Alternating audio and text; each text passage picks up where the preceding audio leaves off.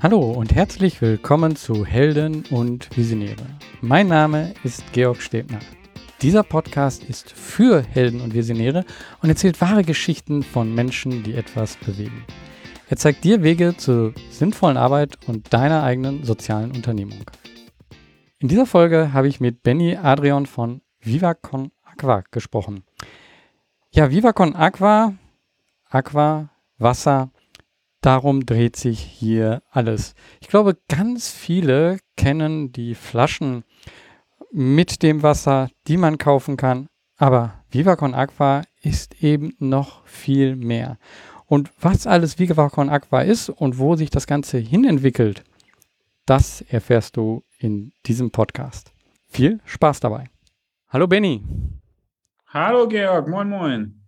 Ja, schön, dass wir beide uns per Zoom hier treffen und ja, über Viva Con Aqua sprechen und wie du ja das Ganze gegründet hast, wie du das angestoßen hast. Und ja, am besten fängst du da auch einfach mal an. Du stellst dich selber vor ähm, und ja, wie ist es zu Viva Con Aqua gekommen, so in den ersten Worten? Naja, Viva Con Aqua ist ja eigentlich ja damals so ein bisschen so eine Schnapsidee, äh, aus einer Schnapsidee heraus. Ähm, es war äh, so, dass ich Fußballprofi war, also Profi in Anführungszeichen. Ich habe beim FC St. Pauli dann Fußball gespielt, habe damit schon auch ein bisschen Geld verdient und so. Und dann war irgendwann die Frage, wie geht's denn weiter? Mein Vertrag ist ausgelaufen beim FC St. Pauli und wir waren gerade auf Kuba im Trainingslager. So, und äh, dann eines Tages habe ich äh, mich entschlossen, meine Karriere an den Nagel zu hängen. Also tatsächlich wirklich aufzuhören, auf Weltreise zu gehen.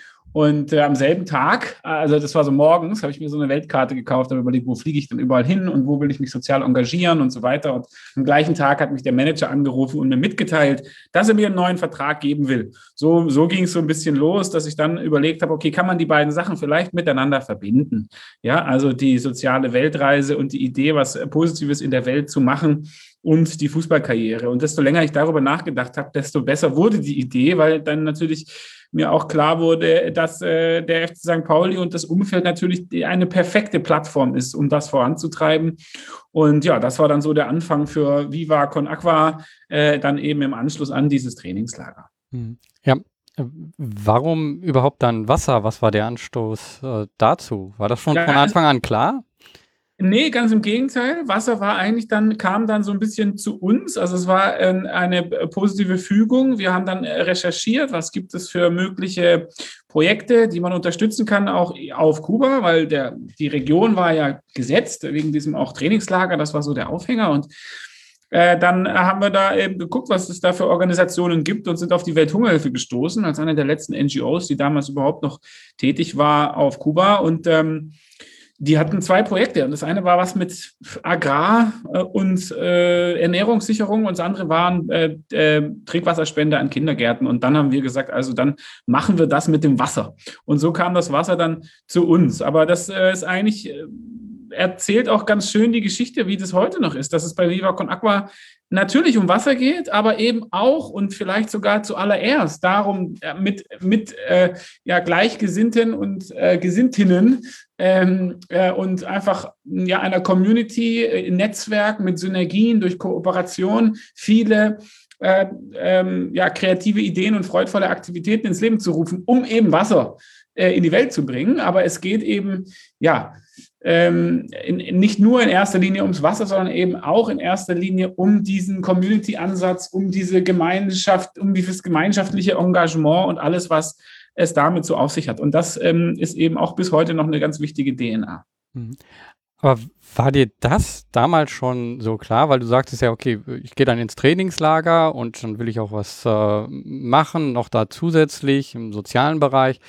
Ähm, wie, wie war da dein dein zeitlicher Horizont und äh, ja, war dann das auch klar, okay, das, das läuft jetzt hier länger, ich werde hier was Größeres starten? Nein, überhaupt nicht. Also es war am Anfang ja äh, dann äh, einfach in dem Moment, ja, zu sagen, okay, dann, dann verlängere ich jetzt diesen Vertrag nochmal um ein weiteres Jahr und in diesem Jahr setzen uns dieses Ziel, 50.000 Euro zu sammeln für dieses Projekt auf Kuba. Und äh, weiter haben wir damals ja nicht denken können, ja. Ähm, von daher war das, war das die einzige, ja, der, die einzige, der einzige Horizont damals. Wir machen das jetzt mal und hoffentlich schaffen wir das, dass wir diese 50.000 Euro äh, zusammenkriegen. Ja? Mhm. Und ähm, naja, was dann daraus geworden ist, das äh, war damals nicht absehbar, gab es auch keinen Masterplan, sondern das hat sich dann halt entwickelt, ja, im Laufe der Zeit. Und ähm, insbesondere waren es ja dann einfach diese unzähligen Unterstützerinnen, die dafür gesorgt haben, dass es halt immer weitergegangen ist und dass es dann halt immer äh, sich weiterentwickelt hat und immer neue Sachen dazugekommen sind und bis heute äh, das passiert. Das waren wirklich und sind die Leute, die das zudem gemacht haben und die dieses Netzwerk und seine Synergien, ähm, die eben immer wieder diese neue Magie erzeugen. Und das hat niemand am Reißbrett sich ausgedacht, ja. Mhm. Ich würde nochmal so diesen Startmoment irgendwie so miterleben, weil das eine ist ja so diese Idee zu haben, ähm, aber das andere ist ja auch dann ja die ersten dort mitzunehmen und zu, sich vielleicht auch zu fragen, okay, das ist noch gar nicht so ganz klar und ähm, wie gehe ich dort voran? Ähm, also was waren die ersten Personen, die du da mit reingeholt hast und wie hat sich das dann entwickelt? Das war natürlich erstmal, von Anfang an hatten wir zwei richtig starke, und das waren ja schon auch die ersten Ansprechpartner, zwei richtig starke Partner. Ja, und das war zum einen natürlich der FC St. Pauli und zum anderen äh, die Welthungerhilfe. Also da hatten wir natürlich vom Fleck weg zwei ja, Institutionen, zwei tolle Organisationen, die einfach mal grundlegend dort äh, das Partner-Setup ähm, ja, dargestellt haben. Und von dort aus ähm, war, war ja klar, okay, da kann man jetzt, von dort aus ja, kann man kann man gut ansetzen. Das ist ein guter Ausgangspunkt. Und dann äh, sind halt einfach immer mehr Leute dazugekommen. Äh, ich glaube, der allererste war damals Matthias Rüsch, der hat die erste Website gebaut. Und das war auch lange dann unser, mit, mit einer der Vorstände. Der war von Anfang an eigentlich auch mit dabei. Ähm, und hat, hat dann halt die, hat halt dann die Grafiken, das erste Logo, Website, so ein bisschen Kommunikation gemacht damals. Das war wichtig, um überhaupt natürlich äh, die Idee irgendwo zu kommunizieren. Und darüber hinaus hatte ich das Glück, dass es eben auch ein Freundesumfeld gegeben hat und gibt, auch aus der alten Schulzeit, die sich da auch äh, für interessiert haben und die auch heute teilweise, also drei von denen sind heute noch bei Viva Con Aqua tätig. Die sind dann irgendwann auch deswegen nach Hamburg gezogen. Äh, und von daher gab es also auch nochmal so ein zusätzlich so einen Freundeskreis von früher, der gesagt hat, hey, das ist doch mal super, das wollten wir doch als Jugendliche immer machen, irgendwie die Welt verbessern. Und das ist doch jetzt eine Möglichkeit, das gemeinsam zu tun. Und äh, ja, von daher hatten wir da also auch nochmal so, so ein Backup von so einem alten Freundeskreis. Aber wir haben ja dann rausgerufen, ja, also wir haben das ja dann, äh, dann, dann in die Welt gerufen. Wir haben dann gesagt, hey, meldet euch, macht mit, ja, wenn ihr Bock habt, äh, beteiligt euch. Wir freuen uns, wenn ihr äh, kommt und ähm, eure Ideen einbringt und so. Und dann waren das einfach von Anfang an auch die Leute, da St. Pauli-Fans, andere, die das mitgekriegt haben. Wir hatten auch eine gewisse Öffentlichkeit von Anfang an. Das war natürlich als Spieler damals auch günstig, äh, weil die, weil die äh, dann das, also jede Tageszeitung muss jeden Tag über den FC St. Pauli berichten und das haben wir uns natürlich äh, zunutze gemacht. Naja, und so sind dann immer neue Leute dazugekommen und immer andere dann auch, äh, so wurde das Netzwerk dann immer größer. Mhm. Ja, diese diese Informationen, die du rausgegeben hast oder diese Aufrufe, die du rausgegeben hast, was waren da so die ersten Messages? Also, äh, wie hat das Ganze sozusagen angefangen? Also, das hat ja nicht mit irgendeiner Flasche oder sowas angefangen oder wir produzieren nee. jetzt irgendetwas, sondern das hat ja mit irgendwas äh, eigentlich wahrscheinlich sehr Simplem angefangen. Ja, die Flasche kam ja erst fünf Jahre später. Also ja. 2005 ging es los mit Viva Con Aqua und 2010 dann das erste Wasser. Also viele äh, kennen heute vielleicht Viva Con Aqua nur das Mineralwasser mhm. oder so, aber das kam ja erst später dazu. Und im Kern ist es natürlich immer der Verein und seine Aktivitäten ähm, die, da, die da im Zentrum sind. Und na, die, erste, die erste Nachricht war halt einfach so, hey, Viva Con Aqua ist ein offenes Netzwerk, jeder kann mitmachen, eine soziale Plattform, ja, wo, wo wir einfach äh, auf der Suche sind nach, äh, nach guten Ideen. Ähm, Hauptsache, um eben Spenden zu sammeln und Aufmerksamkeit zu generieren. Aber Hauptsache, und das war halt von Anfang an wichtig, dass es einfach freudvoll ist, ja, und dass es über Musik, Kunst und Sport geht und dass es nicht mit so einem erhobenen Zeigefinger und immer so dieses arme Afrika-Bild transportiert, sondern einfach irgendwie ein anderer Ansatz. Ja, und auch Subkultur und das, was uns damals halt Spaß gemacht hat, als 25-Jährige, ja. Und äh, das war der Aufruf, zu sagen, so, hey, das ist eine Plattform, jeder kann mitmachen, Hauptsache, ihr kommt mit Ideen, die irgendwie cool sind. So. Und ähm, ja, und da haben dann, das haben sich dann offensichtlich einige angesprochen gefühlt. Ja. Was hat das mit dir gemacht? Also vorher Fußballspieler, äh, das ist der Hauptmittelpunkt und jetzt sowas anderes. Wie, wie verschiebt sich dann äh, so das eigene Bild auch? Naja, am Anfang, das ist ja am Anfang habe ich ja auch noch weiter Fußball gespielt. Ähm, das war ja dann ein Jahr lang quasi überlappend. Ähm, war ich noch, ja, da habe ich den Vertrag habe ich ja dann unterschrieben, dann habe ich bei St. Pauli noch gespielt. Ich muss zugeben, ich war mehr beschäftigt mit äh, Viva Con Aqua als mit Trainieren. Ja, das hat auch dazu geführt, dass ein Jahr später wir dann nicht mehr zusammengekommen sind mit dem FC St. Pauli. Aber ähm, also von daher, das ist ja alles so Schritt für Schritt. Ne? Ich meine, klar, wenn man jetzt sagt, heute nach 16 Jahren, was ist da passiert, ist es irgendwie anders. Aber damals war das das eine Ziel, 50.000 Euro sammeln. So äh, hinkriegen, dass man das, dass das klappt und dass diese, diese Zusage oder diese, diese, die, das, was wir dann in Aussicht gestellt haben, dass das halt einfach auch zusammenkommt. Ja, das war tatsächlich das, das, der Fokus damals. Ähm, und ja, und dann haben wir vor uns hin organisiert und haben Listen erstellt und haben äh, die Treffen organisiert und Events gemacht und äh, haben irgendwo Spendenübergaben äh, organisiert und so weiter und so fort. Also viel auch Musik, Veranstaltungen, Konzerte, Partys, aber auch Spendenläufe und so weiter und so fort. Ähm, naja, und genau, so, so war damals dann der Anfang, ja. Mhm. War das für dich von Anfang an so eine unternehmerische Tätigkeit oder war das eher so Spaß nebenbei? Ähm? Das, war, das war überhaupt keine unternehmerische Tätigkeit. Ich habe auch gar nicht daran gedacht, dass das eine unternehmerische Tätigkeit werden könnte. Also es gab auch keinen Businessplan oder so. Ne? Also wir haben, wir haben einfach angefangen und wir haben einfach, wir hatten auch, wir waren noch nicht mal eine Organisation am Anfang. Also wir haben ja einfach nur Geld gesammelt und haben das mit dem, mit dem, äh, mit dem Verwendungszweck Viva Con Aqua haben wir das an die Welthungerhilfe geschickt und die haben dann das Projekt äh, quasi umgesetzt. Ja, und ähm, von daher das war wirklich purer Aktivismus. Wir wussten irgendwie so ein bisschen, wie, wie es anfühlen soll. Und es muss irgendwie so sein, dass es uns Spaß macht und es darf nicht so unangenehm sein wie dieses klassische, wie gesagt, äh, Spenden sammeln, so, ähm, was man so kennt auch von anderen Organisationen damals. Und ja, das war, das war für uns wichtig. Und aber dass, dass daraus dann vielleicht mal ein Job, es war ja alles ehrenamtlich, ne? Also klar, wir haben, ich glaube, drei Jahre lang oder so habe ich komplett ehrenamtlich das gemacht. Ähm, und, und teilweise ja auch jeden Tag im Büro gewesen und trotzdem ehrenamtlich.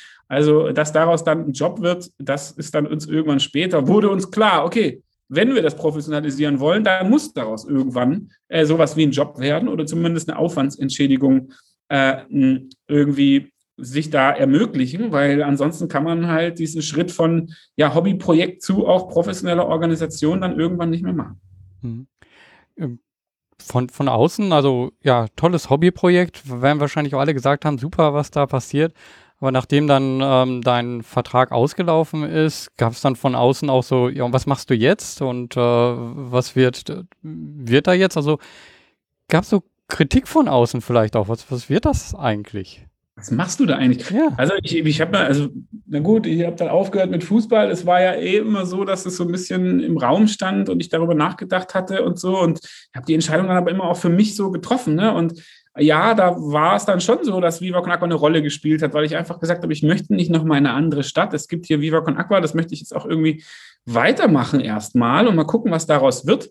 Aber natürlich war es völlig unklar, auch ähm, als das dann halt mit der mit, dem, mit der Karriere dann zu Ende war, war ja auch die Frage, haben wir nach wie vor die Unterstützung des Vereins? Wie findet das die Öffentlichkeit? Ähm, wie sind die Fans nach wie vor unterstützend für Viva Con Aqua und so? Und wie wirkt sich das aus? Das war ja schon eine Frage. Und da, ähm, das hat aber am Ende eigentlich gar keine, gar keine Rolle gespielt. Wir hatten einfach noch mehr Zeit, dann äh, uns, uns Viva Con Aqua zu widmen ähm, und haben, es dann einfach weiter immer auch noch mal auf die nächste Stufe gestellt. Hm die 50.000 sind dann zusammengekommen ja. und war das dann eigentlich so, ja, wie war dann der Schritt so, okay, was, was als nächstes? Also, okay, wir haben es geschafft und, und jetzt? Ja, dann war ja klar, okay, also aufhören oder weitermachen halt, ne? Und so. Und dann, und dann war aber irgendwie schon schnell klar zu sagen, nee, das macht Bock, das ist cool. Und irgendwie hatten wir ja dann schon wieder neue Pläne. Und dann war so, hey, lass mal weitermachen und lass mal eine Organisation gründen. Und äh, lass mal gucken, ob wir dieses Prinzip von freudvoller, äh, von freudvollem Entwicklungszusammenarbeit auf Augenhöhe und so und dieser Netzwerkansatz und alles, ob wir das nicht äh, einfach auch verstetigen können. Ja, also dass noch weitere Projekte notwendig waren, auch außerhalb von Kuba war irgendwie klar. Und deswegen war dann schon so, lass mal probieren, äh, eine Organisation zu gründen und zu schauen, dass wir es weiterentwickeln. Ja? Mhm. War das an der Stelle schon so ja, ersichtlich, dass es mehr als nur eine NGO wird, sondern äh, dass ihr auch Produkte ähm, erstellen wollt? Also wo, wo war dann dieser, dieser Schritt, dann zu sagen, okay, wir können eigentlich hier auch Produkte verkaufen, wir können auch dadurch nochmal einen ganz anderen Impact vielleicht erzeugen oder das auch anders nutzen als Werbung und ähnliches. Also das wird ja dann ganz schnell größer, komplexer. Ähm, das eine ist halt Geld zu sammeln, aber das andere ist halt, das Ganze ein bisschen größer zu denken. Und wenn man jetzt guckt, wo jetzt VivaCon Aqua ist, wie viele unterschiedliche Sachen, kommen wir vielleicht gleich noch zu. Dieser Schritt, der würde mich gerade mal interessieren. Wie, wie war der? Ist der so passiert oder war der geplant? Naja, also ich meine, irgendwann war dann halt so, ich glaube, ich war dann irgendwann im, äh, in, mal in England und habe dann dort einfach gesehen, dass es so soziale Wassermarken gibt. Ja, und auch in Amerika gibt es die und so. Also so Marken, die Wasser, Mineralwasser abfüllen und aber grundsätzlich sagen, wir machen da jetzt keinen Marketing-Gag draus und spenden mal ab und zu was, sondern die DNA von dieser Marke ist halt sozial. Und das gab es in Deutschland so nicht. Also es gab dann immer mal wieder eine Aktion bei Volvic, ja, die dann sechs Wochen lang irgendwie für UNICEF spenden, aber eigentlich natürlich das ja, mal machen, mal nicht machen und das halt entscheiden, wann sie wollen und letztendlich dann die Shareholder sagen, damit verhoffen, erhoffen uns vielleicht auch gutes Marketing und so. Also das war halt eher eine Marketing-Move als jetzt eine in der DNA verankerte soziale Orientierung. Und auf einem Wasser gab, auf einer anderen Wassermarke gab es es bis sonst halt noch nicht. Und das war eigentlich so, hey, warum gibt es das nicht in Deutschland und warum machen wir das eigentlich nicht? Also warum sind wir nicht diejenigen, die das machen? Und ähm, naja, und das war so die, die Grundidee, ja, ist ja naheliegend, Trinkwasser für Trinkwasser, ja, und dann haben wir angefangen, das zu überlegen und zu planen und mit Partnern geredet. Und äh, dann äh, aber auch mit dem Wasserabfüller hier aus Hamburg-Norderstedt, ähm, die uns da so hingehalten haben und am Ende des Tages auch äh, einfach dann nicht zu Potte gekommen sind, beziehungsweise uns da auch so ein bisschen, wir fühlten uns da auch so ein bisschen nicht ernst genommen und verarscht. So. Und dann ist es nicht zustande gekommen, ja, also nach zwei Jahren. Und oder langen Gesprächen immer wieder mal. Und naja, und dann haben wir die ad acta gelegt, die Idee, weil wir mitgekriegt haben, wir kriegen das nicht hin. Ja, und dann kam irgendwann John Schierhorn, ein Gastronom aus Hamburg, ähm, der dann gesagt hat, hier Benny, muss mit dir reden, ich will ja so, ich habe so eine Idee mit so einem Wasser. Und dann dachte ich, Mist, jetzt kommt dieser coole Gastronom und macht diese Wassermarke, ja, und dann, das war's. Dann, also das war, weil wir auch dachten, wir machen halt dann so ein cooles Wasser in Hamburg und wenn der jetzt ein cooles Wasser in Hamburg macht, dann sind wir raus, so, ne? Und, aber dann habe ich mich mit ihm getroffen und dann war so, ja, nee, ich würde das gerne mit euch machen. Und dann so, ach so, ist das alles klar. Und ja, und dann war eigentlich John derjenige, der das Geschäftsmodell, also zumindest einen Abfüller am Anfang auch gefunden hat, dann beim Husum Mineralbrunnen, ja, und dann äh, Geschäftsmodell bauen, äh, Pro Bono-Mandat bei Freshfields und acht äh, äh, Anwälte sitzen mir gegenüber, ich verstehe deren Sprache nicht. Und ähm, ähm, natürlich dann auch die ersten Investoren suchen und so weiter. Und das waren dann alles so die Moves, ja. Ähm, das dann auch aufzubauen und auf den Markt zu bringen, das war gar nicht so einfach. Aber am Ende haben wir tatsächlich dann die Wasser GmbH, äh, GmbH gehabt, die irgendwann in 2010 dann die ersten Flaschen verkauft hat. Mhm. Also jetzt so, man, man sieht ja das fertige Produkt und das ist einfach schon im Markt und alles wunderbar und alle sagen, ja, ist ja alles ganz klar. Ne? Also ist ja äh, logisch, das so zu machen. Wenn du sagst, so, man, du stehst da äh, vor ja, vor Rechtsanwälten und all diese kleinen Schritte, dieses, äh, was so zu diesem eigentlichen äh, hinfehlt, äh, ja, hindauert, so.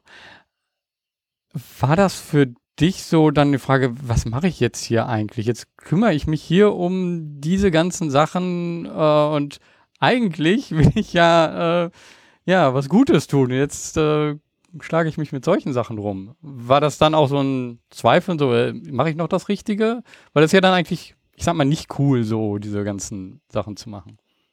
Also, ich fand das damals schon cool und ich fand das damals schon auch spannend. Ich konnte da viel lernen, da waren ganz viele neue Sachen dabei und wie gesagt, es ist ja dann Geschäftsmodell bauen, Finanzierung, äh, klar, juristisch, rechtlich, steuerliche Sachen zu berücksichtigen, aber auch das Marketing, die Kommunikation, das Design, das gehört ja alles dazu. Und plötzlich ist dann so ein Produkt äh, in, in dem Laden, ja, das man selber so gebaut hat. Also, es ist ja schon spannend. Wir haben dazu eine Stiftung noch gemacht. Äh, dann neben dem Verein, da waren dann Gründer dabei wie Bela B., wie Fettes Brot, wie Marc Tavassol. Das sind ja die Helden meiner Jugend, ja. Und von daher war das dann schon so, dass es einfach alles in allem sehr spannend war. Und, äh, und äh, deswegen habe ich, das, hab ich das immer nicht als doof empfunden, sondern immer als cool. Ja, und äh, ich bin aber auch darüber hinaus davon überzeugt, du musst ja auch halt Strukturen bauen, damit es halt langfristig ist. Also du musst halt, wenn du sagst, du willst halt mal kurz was machen, ist okay, aber wenn du sagst, du möchtest über eine Vision Wasser für alle, die dauert eine Weile. Oder überhaupt Nachhaltigkeit, da brauchen wir eine Weile nochmal, um die Wende zu schaffen und so. Und dann muss man halt auch Strukturen bauen, die langfristig halten. Weil ansonsten ist es ein Fähnchen Wind und dann ist es super, wenn, wenn man mal auf Instagram einen Post macht, weil alle anderen den auch machen und morgen gehe ich aber halt wieder äh, was weiß ich, äh, in, mein, in meinen Konzern zum Arbeiten von 9 to 5. Ja, also das bringt es dann ja nicht oder so ähnlich. Ja, also das ist dann, und wirklich zu sagen, wenn wir langfristig zu Hause bauen wollen, für diese nachhaltigen Ideen oder auch für unser soziales Engagement und überhaupt da den Outreach erhöhen wollen, dann müssen wir einfach langfristige Sachen und Strukturen bauen. Und äh, von daher Klar, das ist nicht immer das Allerinspirierendste, das stimmt schon. Das war auch nicht die letzte Struktur, die wir gebaut haben. Ja, das kommt noch dazu. Also, äh, das kommt dann ja schon auch immer wieder. Ähm, äh, aber ja, es, das ist einfach Teil des Jobs und ähm, es, wir sind halt dann doch keine Rockstars, die nur auf der Bühne stehen und Musik machen, sondern wir müssen uns halt auch um die Sachen kümmern, E-Mails schreiben und, äh, und äh, äh Workshops machen und so. Das, das, aber das ist auch total okay. Mir macht das Spaß und es ist immer mit Leuten zusammen, die man selber gut findet und man kann sich das aussuchen, mit wem man zusammenarbeitet. Und wenn man jemanden doof findet, dann arbeitet man mit dem einfach nicht zusammen. Und äh, von daher, äh, das ist ja auch schon mal die halbe Miete, wenn man einfach, weil wir auch einfach sagen, es gibt den Arschlochfilter. Wer, wer da irgendwie durchkommt, ist einfach kein Arschloch. Und das ist halt cool. Hm. Ähm, ich war vorher ähm, als Angestellter angestellt, ganz dort gearbeitet und bin dann zum Unternehmer oder habe irgendwas Neues, auch so ein Projekt gestartet und bin auch unternehmerisch jetzt tätig. Dieser ähm, Schritt, so ein ganz neues Netzwerk aufzubauen, man, man hat nichts äh, und das ist ja unheimlich aufwendig. Und du hast aber ja ziemlich schnell, wahrscheinlich auch dadurch, dass du schon im Fußball Kontakt zu Leuten, die bekannter sind, äh, sind hattest. Ähm, Siehst du das ein Riesenvorteil von dir? Also es wird, wird von außen sieht man das, wow, super Netzwerk, so viele Promis auch, äh, unheimliche Möglichkeit, Sichtbarkeit zu bekommen. Und ich glaube, das wünschen sich viele Organisationen. Glaubst du, dass du da einen großen Vorteil hattest? Oder ist es auch äh, die Art, wie ihr das gemacht habt? Sowohl als auch. Wir hatten einen großen Vorteil, einfach durch St. Pauli. Ja, und ich war damals St. Pauli-Spieler. Ja, und wenn man dann zu prominenten Fans äh, von St. Pauli hingeht als Spieler, dann, dann, dann hat man natürlich einen Vorteil, wie wenn man einfach irgendjemand ist. So, ne? und, und, den die überhaupt noch nie gehört haben. Die haben wahrscheinlich damals auch nicht, nie von mir gehört, aber ich habe gesagt, hey, ich bin St. Pauli-Spieler und dann hatte man deren Ohr. Ja, also das bei Elton oder bei Bela oder bei Fettes Brot oder bei, ja, selbst Tim Melzer, der ist ja kein St. Pauli-Fan. Aber, aber äh, die HSV-Fans müssen ja immer so tun, als wären sie doch auch ein bisschen St. Pauli-Fan. Also nein, im, im, im Ernst. Also das war natürlich die Ausgangsposition erstmal gut und auch für die Prominenten, auch was den Outreach angeht, ja, also die Presse, die Öffentlichkeit und so weiter.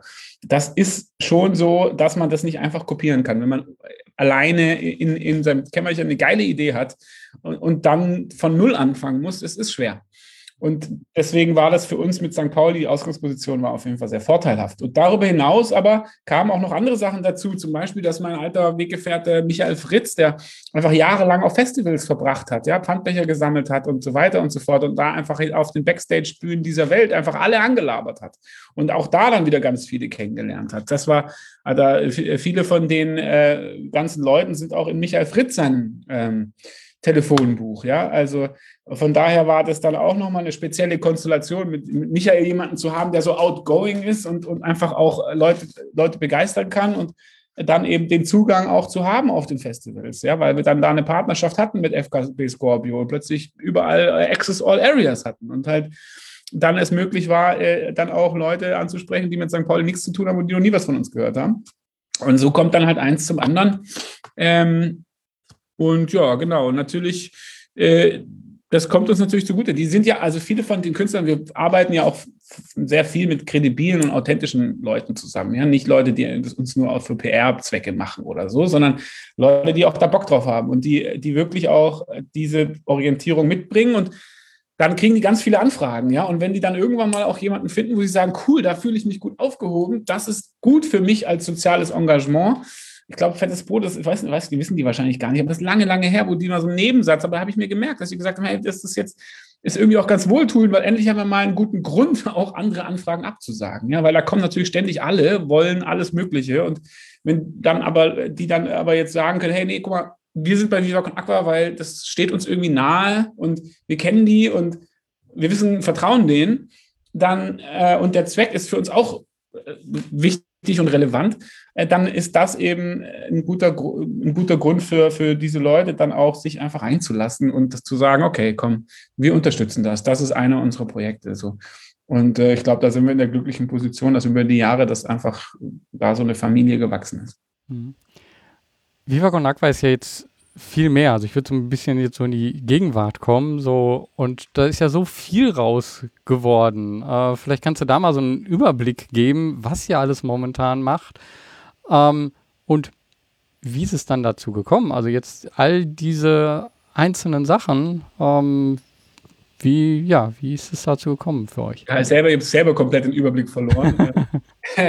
Nein, im, äh, im Scherz. Aber also es gibt, äh, also wie ist dazu gekommen? Natürlich einfach organisches Wachstum. Es war jetzt auch nicht, nicht, nicht so Rocket, Rocket-mäßig von 0 auf 100, ja, oder wie so eine IT-Sache, die man so derbes skaliert. Das ist auch Viva Con Aqua nicht, weil das hat immer was mit Menschen zu tun und Verbindungen und Beziehungen und äh, Netzwerken und so weiter. Man kann da nicht einfach auf den Knopf drücken und irgendwo gibt es dann Viva Con Aqua, wenn wir da niemanden kennen oder so ähnlich.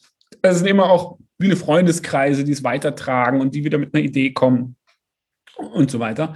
Aber ähm, naja, heute gibt es dann halt den Teil, der, der Vivac und Aqua-Teil, also die gemeinnützigen Organisationen. Ähm, da gibt es dann verschiedene Vereine, auch in verschiedenen Ländern, in Deutschland, Österreich und der Schweiz auf jeden Fall schon mal, ein bisschen noch in, in Holland aktiv, äh, in, in Spanien ruht das ein wenig, aber es gibt auch dort einen Verein.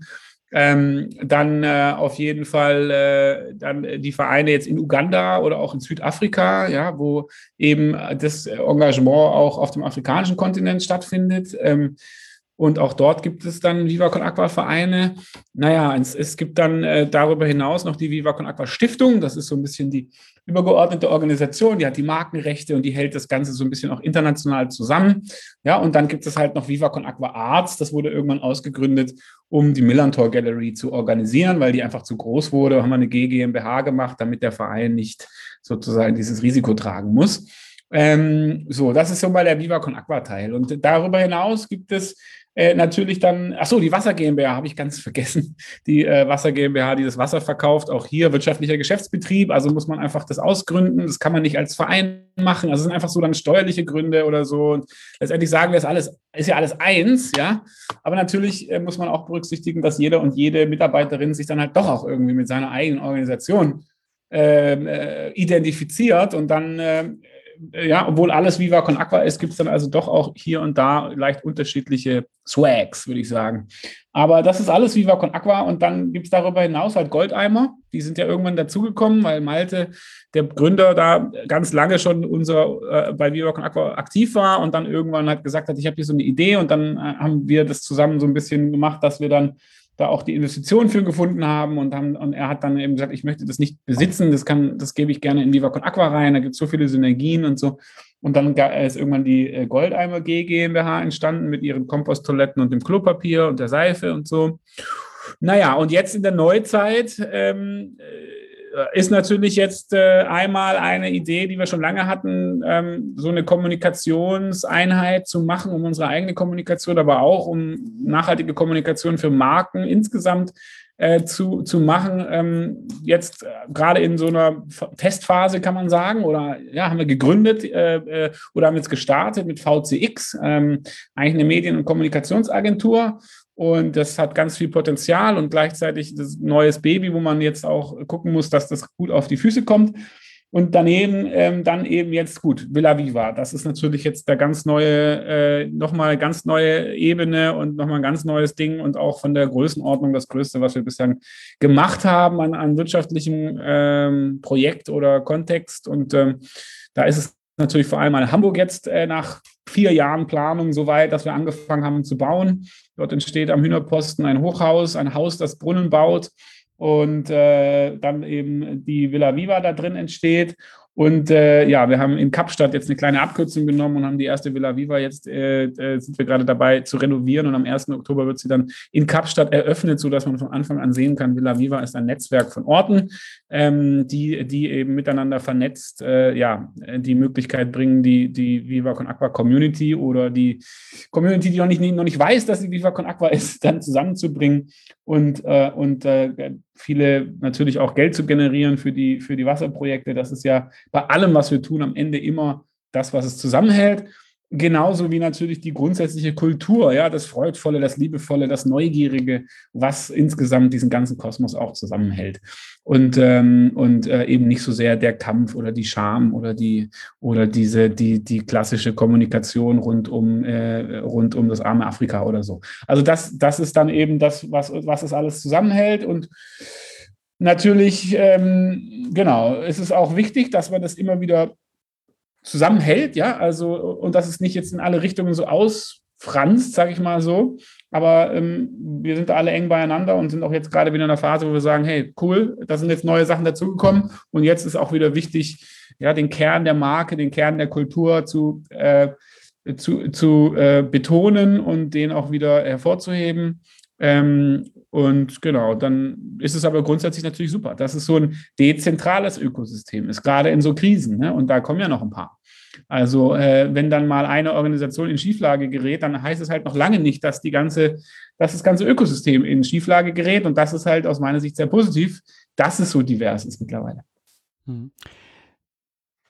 So, so ein ja, diverses, mit unterschiedlichen Elementen bestehendes Unternehmen aufzubauen, ähm, da ist ja jeder Teil irgendwo, ja, wird, wird von einer Person auch, oder nein, von der Gruppe oder wie auch immer, du musst ja da eine Menge losgelassen haben und auch ihr als Organisation immer wieder ganz neue Dinge loslassen und alleine laufen lassen auch. Ähm, war das äh, ein natürlicher Prozess oder habt ihr da auch drüber nachgedacht, wie, wie machen wir das? Also, dass wir die alle alleine lassen, aber doch irgendwo in das Ganze zusammenbringen. Ja, genau, es ist ja so beides, ja. Also diese, diese, diese auf der einen Seite ja auch klare Rahmen, ja, und, und eine klare Kultur und auch gerade jetzt wieder zu sagen, so Leute, ja, Viva Knackbar steht für diese Freude, für diese Neugier, für dieses Liebevolle und, äh, und wenn, wenn sich damit jemand nicht wohlfühlt, ist überhaupt kein Problem, aber das geht halt dann nicht hier, ja, also da auch so eine liebevolle Klarheit zu entwickeln, zu sagen, es geht hier um Wasser, es geht hier um äh, ich sag mal, ja, Verbindung und Freude. So, also die, die, die Grundlagen der Vision und der Kultur einfach auch immer wieder dann zu betonen, das ist die gemeinsame Klammer. So, äh, und da, da, ist, es, da, da ist es ja auch, äh, klar, ist es mit Überzeugungsarbeit beziehungsweise in Gesprächen und wir sind alle davon überzeugt, dass es der richtige Weg ist und so. Aber das ist dann schon auch eine Ansage, sage ich mal so. Ja. Und da kann man jetzt nicht einfach kommen und sagen, ja, ich würde auch irgendwas gründen bei Viva Con Aqua, aber es ist so ganz anders. Ja? Und wir machen das für Anti-Atomkraft oder so. Das ist dann halt nicht mehr quasi im, im Rahmen. Von daher, man muss diese klaren Grenzen auch abstecken, damit dann auf der Basis ganz viel Freiheit passieren kann. Damit auf der Basis dann einfach unterschiedliche Geschäftsmodelle passieren können und, äh, und, äh, und unterschiedliche Projekte und andere Sachen und, und Mitarbeiterinnen und, und Geschäftsführer und Organisationen und so weiter. Ähm, aber eben, ja, es ist so dieses beide. Dieses einmal irgendwo zusammenhalten, die Grenzen, das Spielfeld abstecken und dann halt frei spielen. Wie im Fußball, ja, da ist es ja auch so. Bitte große Kreativität an den Tag legen, so gut wie es geht, völlig frei spielen, entfesselte, entfesseltes freies Spiel, ja. Große Intuition, Kreativität und so weiter. Aber wenn, aber da sind die beiden Tore und hier sind die Außenlinien und das kann man jetzt nicht mit missachten, wenn man da ganz toll spielt und den Ball die ganze Zeit wie beim äh, American Football über die Stangen da oben haut, dann, dann ist es halt kein Tor. Und ähm, von daher, ja, ich glaube, das ist wichtig, äh, auch, auch der, diesem Potenzial und dieser freien Entfaltung immer wieder auch mit, mit einer entsprechenden und angepassten Struktur eben gerecht zu werden. Mhm. Wie siehst du deine Rolle bei Viva Con Aqua?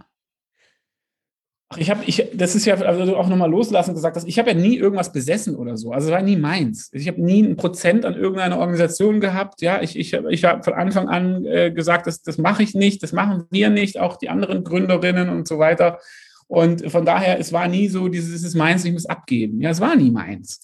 So, es war immer unsers und Viva Con Aqua halt. Und von daher ist meine Rolle eben, ja klar, auch, ähm, also wahrscheinlich vor allem in der halt Organisationsentwicklung. Ich glaube, das ist so das, was mein so Steckenpferd ist oder eben auch in der Markenführung, wenn man so will, ja, oder ähm, aber halt, äh, ja, nicht, ich, ich, ich kann und will nicht alles mitkriegen, was passiert im Kosmos, weil es ist zu viel und es macht überhaupt keinen Sinn, dass das alles über meinen Tisch muss oder ich sowas freigeben muss oder irgendwie sonst irgendwas, sondern ich vertraue da in die handelnden Personen äh, und und dann stimmen wir uns ab und dann rennt wieder jeder selber los. So. Und, ähm, und ich will einfach so gut wie es geht äh, das zur Verfügung stellen, was Leute brauchen, wenn ich unterstützen kann. Und natürlich schon so ein bisschen zu sagen, so, okay, Leute, wie können wir diesen Kern immer wieder schützen und quasi das im Inneren zusammenhalten? Das ist, glaube ich, schon so meine Aufgabe auch. Mhm. Wie sieht da so eine Routine bei dir aus? Wie, wie sieht so ein Tag äh, gibt keine, eine Woche? gibt, keine, gibt eigentlich keine Routine. Ähm, ähm, es gibt eigentlich gar keine Routine, muss ich sagen. Es ist immer anders, ja. Also es ist, äh, jeder Tag ist anders. Es sind äh, natürlich es immer mit Kommunikation zu tun, irgendwie, also E-Mails, Telefonate, Meetings, Podcasts und so weiter. Das ist schon, also ich glaube, am Ende ist es eine Kommunikation, eine Kommunikationsarbeit auch viel. Ne? Also natürlich auch gibt auch dann mal so kreative Arbeit und Sachen sich ausdenken und so, aber es ist immer eigentlich dann sehr viel Austausch. Äh, und äh, von daher die Routine, das ist wenn was eine Routine ist, dann das. Ja, und äh, da ist natürlich auch, äh, ja, genau, das ist, glaube ich, so, so vielleicht eine Konstante, sage ich mal so. Und ansonsten immer anders, je nachdem, unterschiedliche Projekte, unterschiedliche Sachen, unterschiedliche. Ich bin jetzt ja auch, äh, lebe jetzt ja auch äh, weitestgehend dann in Südafrika und ähm, von daher ist immer, ist immer unterschiedlich. Und deswegen bin ich auch immer noch dabei und will auch dabei bleiben, weil es sich immer wieder erneuert und verändert und nicht immer das Gleiche ist. Das ist ja das Spannende daran. Mhm. Ja, ihr seid, ja, ihr arbeitet ja auch vollkommen remote mittlerweile. Also sehr unterschiedliche Bereiche einfach. Ähm, ist, macht das auch was mit dir? Ähm, ist das, ist das ein äh, angestrebtes Modell von dir auch? Oder hättest du eigentlich lieber so, ach komm, lass uns alle mal treffen und äh, Party machen, sag ich mal?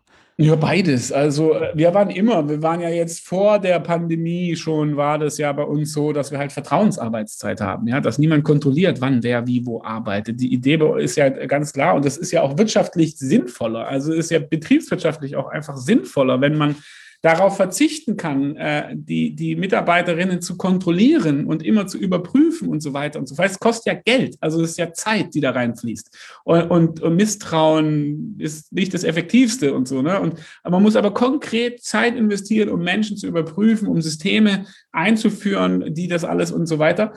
Und wenn man äh, davon ausgehen kann und damit auch recht hat, dass die Leute lieben gerne und freiwillig, intrinsisch motiviert das Beste machen für die Organisation, weil das im, im, mit ihren Werten im Einklang ist, ja, dann, äh, dann, äh, dann ist das eigentlich das Effizienteste. Und deswegen war das immer ein angestrebter Zustand, dass wir sagen, hey, wir wollen mit der Kultur und der Vision von der Organisation, wollen wir die Leute einfach insgesamt intrinsisch motiviert dabei haben.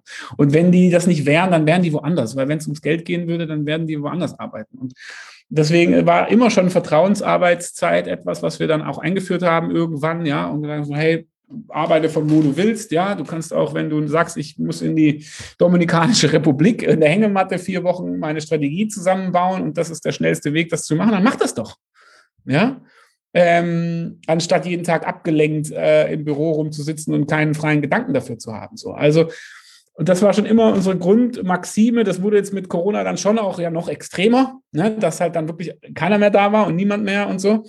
Ähm, und das finde ich dann auch zu viel. Ich, ich mag das, wenn sich Leute treffen. Ich finde, das, ich, es, es gibt Qualitäten, die, die hat man, die gehen nicht via online. Das ständige Zoom-Meeting ist auch für uns Menschen insgesamt etwas, was uns nicht unserer Natur nicht so entspricht. Das ermüdet auch im Laufe der Zeit. Und ich glaube, es gehen auch Qualitäten verloren. Es gibt gewisse äh, äh, Arbeitsabläufe oder Bereiche, die ähm, besser gehen, wenn man äh, dann halt sich sieht. Und äh, demzufolge bin ich da auch ein bisschen Traditionalist. Ähm, aber nicht, weil jetzt alle im Büro sein müssen, um zu wissen, wer wann arbeitet, sondern einfach, weil ich mich freue, Menschen zu sehen und, und, und, und einen ganzheitlichen Austausch zu haben. Mhm. Ja, Viva Con Aqua ist ja immer noch eine Organisation, die ja auf der einen Seite wirklich ja, Personen, die daran arbeiten, hauptberuflich, aber auf der anderen Seite auch immer noch viele Unterstützer hat. Also ihr habt ja, ähm, du sagtest gerade schon, Becher sammeln, ähm, dass ihr damit angefangen habt. Das habt ihr dann auch bei den Festivals immer weiter so gemacht als Beispiel. Wie war das für euch jetzt so, die, die Corona-Zeit, die Hauptamtlichen nenne ich sie jetzt mal und die, oder die Angestellten und die Engagierten? Wie hat das auf einmal da was verändert? Naja, es hat ja alles verändert. Also ich meine, plötzlich gab es keine Festivals mehr, es gab keine Netzwerktreffen mehr, es gab keine Millantor Gallery mehr, es gab alle diese Formate von, äh, von, von, von dem, was uns ausmacht, gab es nicht mehr. Und äh, also ist ja der Kern. Ähm, natürlich gab es in der Gastronomie, die war geschlossen, da konnte man kein Wasser mehr verkaufen. Ja? Auf der anderen Seite, Klopapier haben sie richtig viel gekauft. ähm, von daher gemischte Gefühle und wir haben natürlich dann schnell auch versucht, darauf zu reagieren, umzustellen, digitale Formate zu machen, aber auch insgesamt die Digitalisierung voranzutreiben, aber auch einfach nochmal anders Fundraising zu machen, vielleicht klassischeres Fundraising zu machen, auch mal nach Spenden zu fragen, um die Projekte in den Vordergrund zu stellen, weil da waren natürlich Hygienemaßnahmen und so mit Corona sind ja sehr wichtig nach wie vor, auch in den Projekten und das einfach auch nochmal ein bisschen weiter nach vorne zu stellen und nicht immer, ich sag mal, durch äh, äh, wir, wir, wir, haben ja lange gebraucht, bis wir verstanden haben, wir müssen auch mal nach Geld fragen. Ja, weil früher war es ja immer so, hey, mach ein Konzert, mach das und immer irgendwas anderes und ja, von mir aus gib mir deinen Pfandbecher, ja, aber gib mir Geld, gib mir eine Spende, das haben wir ja nie, nie, nie danach gefragt, ja. Und das haben wir, glaube ich, den Regler so ein bisschen lauter gedreht in dieser Pandemiezeit. Ähm, naja, und das hat dann dazu geführt, dass natürlich äh, insgesamt das dann, naja, ein paar Sachen, das Wasser ja schon ein bisschen gelitten hat, sage ich mal so. Ähm, das wird dann aber hoffentlich auch wieder zurückkommen, wenn die Sachen wieder aufmachen. Das Klopapier war ja ganz okay. Die Villa Viva ist in der Zeit eigentlich jetzt final entstanden und weiterentwickelt worden. Das war eigentlich jetzt kein Problem. Da war ja eher Glück, dass die jetzt noch nicht fertig war, sondern dass jetzt da die erst später fertig wird. Und bei, beim Verein, der größte deutsche Organisation, wo all diese Sachen so auch angesiedelt sind, der hat, glaube ich, drei Prozent weniger Umsatz gemacht in 2020 als in 2019. Und hat aber durch Kurzarbeit so viel Geld gespart, äh, dass die mehr Spenden weiterleiten könnten als in irgendeinem anderen Jahr vorher. Also wir haben im letzten Jahr einen absoluten Spendenweiterleitungsrekord von über drei Millionen Euro hinbekommen. Das hat es vorher nie gegeben. Also es war quasi, wenn man diese Kennzahl sich anguckt, ein Rekordjahr. Und ähm, demzufolge hat es äh, uns da ganz gut, ist es uns gut gelungen. Klar, Millantor Gallery, die fehlt. Ähm, hoffen wir auch, dass die nächstes Jahr wieder stattfinden kann. Aber dann sind wir eigentlich alles in allem recht gut durch diese Krise gekommen und stehen jetzt äh, ganz gut wieder am Start ähm, und, und geben wieder Gas, wenn es wieder richtig losgeht. Mhm. Ähm, ja, dann schauen wir mal so ein Stück in die Zukunft. Wenn du in die Zukunft schaust, wie, wie stellst du dir da was vor? Wie soll sich Viva Con Aqua weiterentwickeln? Naja, jetzt äh, ist es ja schon so, haben wir gerade ja so ein paar neue Sachen ähm, wirklich da auch dazu geholt, ja. Und äh, da muss man natürlich jetzt schon mal kurz cool bleiben ähm, und da auch erstmal konsolidieren, in Anführungszeichen. Also gerade Viva Con Aqua Arts, da müssen wir jetzt in die Millantor Gallery kommen, in die nächste. Ähm, VCX äh, müssen wir äh, ordentlich aufstellen, damit es gut losgehen kann. Ähm, die Villa Vivas, die beiden, die müssen jetzt erstmal eröffnen. So, von daher, das, was wir jetzt neu auf die Schienen gesetzt haben, das muss jetzt erstmal sich verwurzeln und äh, sind zarte Pflänzchen, die müssen jetzt erstmal wachsen und so weiter. Also ich sehe da jetzt im direkten äh, Ding, im direkten, der direkten Zukunft da jetzt nicht so tausendfach viele Neugründungen weiter, sondern das hat man, hat man gerade so eine Phase eigentlich. Das muss ich jetzt ein bisschen konsolidieren. Natürlich ähm, die Grundorientierung auch, dass Viva Con Aqua internationaler wird, dass wir auch in Afrika, also in Uganda oder in Mosambik oder in Äthiopien oder in äh, natürlich auch in Südafrika immer stärker auch unsere Netzwerke ausprägen, dass wir mehr auch noch selber Projekte implementieren können oder Teile der Projekte zumindest implementieren können, dass wir unsere DNA eigentlich auch im Projektkontext einfach mehr unterbringen können, dass wir auch Musik, Kunst, Sport als Treiber für, für Lernen, ich sag mal, in der Schule, im Projekt, im Südafrika äh, äh, haben, ja, also dass man da nicht dann sagt, okay, bis, bis solange wir das Geld sammeln, ist das alles Viva Con Aqua DNA und dann gibt man es einer anderen Organisation und dann ist es anders, sondern dass man auch da die DNA von Viva Con Aqua durchziehen kann, weil wir davon überzeugt sind, dass auch Kinder einfach besser, freudvoller, cooler lernen, wenn es mit Musik, Kunst und Sport passiert.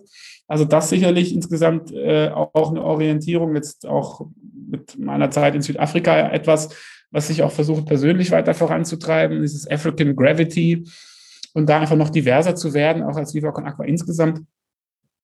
Naja, und ähm, das sind, das sind so, so, so Sachen und äh, Genau, dann, äh, dann äh, wenn dann die Villa Viva in 2023 eröffnet ist und die in Kapstadt bis dahin noch, äh, noch existiert, ähm, dann, ich glaube, dann ist der Zeitpunkt zu sagen, okay, Leute, was ist denn jetzt eigentlich der nächste Plan? Also, wenn das, wenn das, und das ist ja immer die Frage, wenn sowas dann mal schief geht, ja, dann, dann ist man vorsichtiger.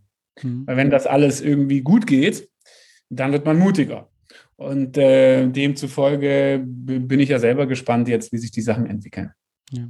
Kannst du vielleicht mal skizzieren, wie Villa Viva denn so werden soll und wie das, was genau, ja, was genau ja, steckt also dahinter? Villa Viva ist ein, ein Netzwerk physischer Orte, wenn man so will. Also es ist ein, ein wie Viva Con Aqua auch, ein Netzwerk, wo, ähm, wo einfach ähm, von Orten. Also jetzt gibt es mal zwei zum Start, Kapstadt und Hamburg. Und äh, wer weiß, vielleicht gibt es ja irgendwann mal mehrere. Und ähm, ganz wichtig, Viva und Aqua gibt natürlich dann 0 Euro an Spenden rein, sondern es sind Investorinnen, die da nicht, äh, also auf Rendite verzichten, muss man sagen, und auf Anteile verzichten. Und obwohl sie alles an Eigenkapital bringen, Viva Con Aqua die Mehrheit der Anteile überlassen. Ja, also das ist ähm, sozusagen hier das ein soziales Geschäftsmodell und in beiden Fällen. Und ähm, naja, und dann wird das halt ein Ort, ja, in Hamburg auch wird das ja auch unser Büro sein und äh, das Büro von allen. Ähm, äh, dann äh, gibt es da aber halt auch ein Gasthaus, wo Menschen übernachten können. Es wird ein Restaurant geben, eine Bar, es wird Veranstaltungsmöglichkeiten geben, Konferenzen, Yoga und so weiter. Einfach ein Ort, wo all das zusammenkommen kann. Ja, und wo, wo, wo, wo wir das alles auch weiter entfalten können, äh, wo wir unsere Podcasts aufnehmen können, wo wir alle zu Besuch haben können, wo wir Ideen schmieden können, Workshops, Konferenzen halten, whatever. Also all diese Sachen, die können dann da stattfinden. Und ähm, ja, und äh, mit, dann ist, ist dieser Ort zum Beispiel in Hamburg eben vernetzt mit dem Ort auch in Kapstadt und es wird Rituale geben, die sich ähneln. Ähm, die Kultur und natürlich die Vision wird identisch sein, auch wenn es nicht, auch wenn es in Kapstadt jetzt kein Hochhaus ist, sondern eher ein Backpacker. Aber ähm, ja, es ist, es ist einfach ein, ein Ort für Inspiration, für Vernetzung und, ähm, und für da, da für unsere und natürlich um, um Spenden zu sammeln. Klar, also es ist ja auch ein Geschäftsmodell, wo am Ende Gewinn hoffentlich entsteht, der dann halt mehrheitlich in die Gemeinnützigkeit zurückfließt. Also durchaus auch einfach Social Business, um die Projekte zu unterstützen. Mhm. Ähm, Gibt es so Momente, kannst du da vielleicht eine Geschichte erzählen, wo du sagst so, hey, das zeigt mir, dass das, was ich hier so mache, wirklich, ja, was Tolles ist, was Besonderes ist. Ich glaube, der letzte Moment war ja vielleicht Zirkus der Zukunft, die Pressekonferenz Baubeginn Villa Viva. Ja, das war äh, jetzt 11. 12. Juli. Ähm, zu einer Zeit, wo, wo, wo niemand lange nach dem Lockdown. Und zum allerersten Mal konnten wir plötzlich 250 Leute da einladen, äh, weil weil wir eine Outdoor-Veranstaltung äh, haben. Ähm, äh, und weil die, weil die Regulation oder wie das heißt, die Regeln, die Corona-Regeln kurz vorher das dann zugelassen haben. Und plötzlich haben wir ein Zirkuszelt auf unserer Baustelle gehabt. 250 Leute waren da. Zum ersten Mal waren irgendwie gefühlt alle wieder draußen. Wir konnten, wir konnten, wir konnten, wir, wir haben alle wieder gesehen. Äh, das war, wie gesagt, eine Zirkusatmosphäre im wahrsten Sinne des Wortes. Und und ähm, wir haben dann halt dort den Baubeginn und den Kommunikationsbeginn von Villa Viva feiern können und nach vier Jahren Vorbereitung. Und das war dann schon so ein Moment, wo vieles wieder zusammengekommen ist. Ja, und wo man wieder gemerkt hat, so geil, es funktioniert, es ist super. Und ähm, was auch viel, äh, viel Energie gegeben hat. Von daher, das war so eine der letzten Momente, wo, wo, wo man das einfach am eigenen Leib hat spüren können. Hm. Gibt es was, was dich so täglich motiviert, was dich antreibt? Alles das ist wahrscheinlich, was so passiert, aber gibt es was ganz Konkretes? Ja, es ist ja das alles, ne? Und ähm, natürlich auch so, so Meilensteine, die, dann, die man auch dann feiern kann zwischendurch. Ja, also wenn Sachen müssen ja auch schon auch immer mal wieder klappen. Also wenn nichts klappt, dann ist doof. Also es sind dann schon so Momente, wo man dann auf, auf etwas hinarbeitet oder gemeinsam auf was hinarbeitet und plötzlich funktioniert das und das ist dann schon einfach auch ein gutes Gefühl, wenn man in der Lage ist, das wahrzunehmen und nicht sofort wieder zum nächsten rennt. Ja, also ich glaube, das ist so am ehesten etwas, äh, was ich brauche halt zwischendurch immer wieder auch Abstand oder so. Für mich selber auch mal Zeit, mal Zeit zum Sport machen und so. Und nicht den ganzen Tag und abends auch noch E-Mails schreiben. Ne? Und ich glaube, das ist halt etwas, was man lernen muss. Äh, wenn man was so liebt und gerne macht und immer genug Arbeit ist, ja, mehr als man machen kann, äh, dann muss man selber sich diese Grenzen setzen. Und diese Reife äh, zu haben, ähm, ist etwas, woran ich versuche zu arbeiten. ja. Oder da kann ich, äh, ja, da kann ich dir die Hand reichen. Das ist äh, wirklich schwer, wenn man so eigene Unternehmungen startet, dann da auch so zurück, ja, mal einen Schritt zurück zu machen. Ja, das ist die hohe Kunst, ja. Ja. Ähm, ja, also an dieser Stelle erstmal super Danke für, für all diesen Einblick, den du gegeben hast. Ähm, wenn man dich in irgendeiner Weise erreichen möchte, ähm, wie geht man da am besten vor, wenn man Vivacon Aqua unterstützen möchte? Was macht man da am besten? Äh, was wären die nächsten Schritte, die die Zuhörer machen können? Um also man kann natürlich spenden, haben wir ja gelernt, auch danach zu fragen. Die Projekte brauchen Unterstützung, auch gerade in Corona. Ähm, da gibt es jetzt wirklich tolle Ansätze und äh, dafür, dafür brauchen wir einfach auch finanzielle Mittel. Das heißt, man kann an VivaCrack spenden, gibt Spendenkonto. Man kann natürlich alle anderen Sachen machen, ähm, auch Klopapier kaufen oder, oder Wasser kaufen und andere Sachen. Man kann natürlich aber vor allem auch äh, selber aktiv werden, äh, sich selbst engagieren in seiner eigenen Stadt oder ihrer eigenen Stadt, gucken, was man auf die Beine stellen will, sich vernetzen mit VivaCon Aqua, ähm, mal eine E-Mail schreiben mit einer Idee oder ähm, mal gucken, gibt es in meiner Stadt eine Crew, äh, die ich mal treffen kann oder habe ich irgendwas auf dem Herzen, was mit Viva Con Aqua gemeinsam einfach besser geht. Ähm, also es gibt tausendfach viele Möglichkeiten und wenn, wenn jemand eine Frage hat, einfach eine E-Mail schreiben und äh, bei mir kann man mich ja auf Instagram finden, äh, da kann man mir auch eine Nachricht schreiben. Hm. Super, danke, danke für das Gespräch, danke für den Einblick. Ich wünsche dir noch einen schönen Tag. Dankeschön. An dieser Stelle nochmal danke, Benny, für dieses Gespräch. Was habe ich von diesem Gespräch mitgenommen? Vieles. Aber ganz klar, der Anfang bedeutet einfach, etwas anders zu sehen, etwas anderes zu starten und sich dann zu trauen, Stück für Stück die ersten Schritte zu gehen. Wir trauen uns oft zu wenig aber wenn wir uns dann Dinge trauen, dann entsteht etwas Neues daraus, wenn wir dabei bleiben. Ja, und Benny ist bei Vivacon Aqua geblieben. Er hat immer wieder das weiterentwickelt. Aber nicht nur er, sondern ganz viele andere. Und dieser Schlüssel dazu, dass so viele sich damit verbinden, ist Vertrauen. Es ist der Schlüssel gewesen für die Promis, dadurch, dass er die Verbindung zu St. Pauli gehabt hat. Dieses Vertrauen hat dazu geführt, dass auch dann andere Kooperationspartner hinzugekommen sind. Und dieses Vertrauen hat zu einer Gemeinschaft geführt. Wichtig war da aber, glaube ich, von Anfang an, dass diesen Worten und diesem Vertrauen, was geschenkt wurde, da auch Taten folgten, dass dort Dinge umgesetzt wurden. Ich glaube, sie sind schnell dabei, hier vielleicht auch zu sagen, oh Mann, ja, hat aber einen großen Vorteil gehabt. Er hatte eben das Vertrauen von St. Pauli und damit das Vertrauen von Promis. Und dadurch ist so vieles andere zustande gekommen. Wenn man sich hier einige der anderen Podcasts anschaut, dann sieht man aber auch, dass es genau umgekehrt ist dass dieses Vertrauen erstmal dadurch aufgebaut werden kann, dass man eine Gruppe von Leuten ist, die, die sich engagiert, die Dinge umsetzt. Und dass dadurch einfach gesehen wird, Mann, da sind welche, die machen etwas, die verändern etwas. Und dass das auch zu Vertrauen führt und dass das auch dazu führt, dass man ja Unterstützer bekommt und auch mehr finanzielle Unterstützung bekommt. Also was hier eigentlich am Anfang ist, das ist egal. Wichtig ist, dass man sich wirklich darüber Gedanken macht. Wie kann ich Vertrauen aufbauen?